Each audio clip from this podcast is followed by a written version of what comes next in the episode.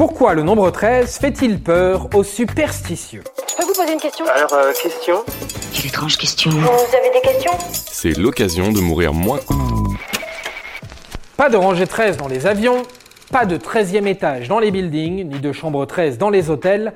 S'il y a bien un nombre à fuir, comme la peste, c'est bien celui-là. Mais d'où vient cette peur du nombre 13 Pas de panique, on vous explique tout. Ça fait plaisir. Cette superstition trouve son origine dans la religion catholique. Le soir de la Seine, qui est le nom donné au dernier repas que Jésus a pris avec ses apôtres avant d'être crucifié, la table accueillait 13 personnes, les 12 apôtres et Jésus. Le treizième homme à s'être installé à cette table aurait été Judas Iscariote, Judas, celui qui a trahi Jésus. Et quel est ton nom? Christ. Jésus-Christ. Et toi? Da. Judas. Depuis, certains ont peur du nombre 13. Cette phobie porte d'ailleurs un nom, la triskaïdécaphobie. Cette peur vient aussi du fait que 13 brise le nombre parfait qui est 12.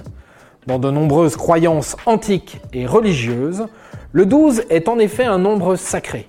C'est pour ça qu'il y a 12 mois dans l'année, 12 signes du zodiaque, 12 travaux d'Hercule, 12 hommes en colère. La peur mène à la colère, la colère mène à la haine, la haine mène à la souffrance.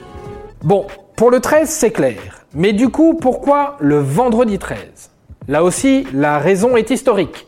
Tout est parti du vendredi 13 octobre 1307. Ce jour-là, tous les membres de l'ordre des Templiers en France sont arrêtés et brûlés sur ordre du roi Philippe le Bel. Le dernier grand maître des Templiers, Jacques de Molay, aurait alors proféré sur le bûcher Vous serez tous maudits jusqu'à la treizième génération.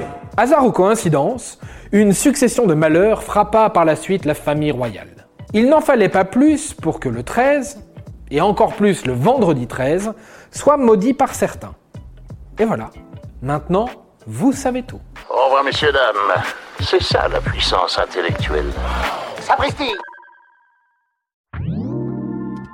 Avant de partir, attends, j'ai un truc à te dire. Viens découvrir notre podcast sexo, S'exposer. Deux minutes pour tout savoir sur la sexualité masculine.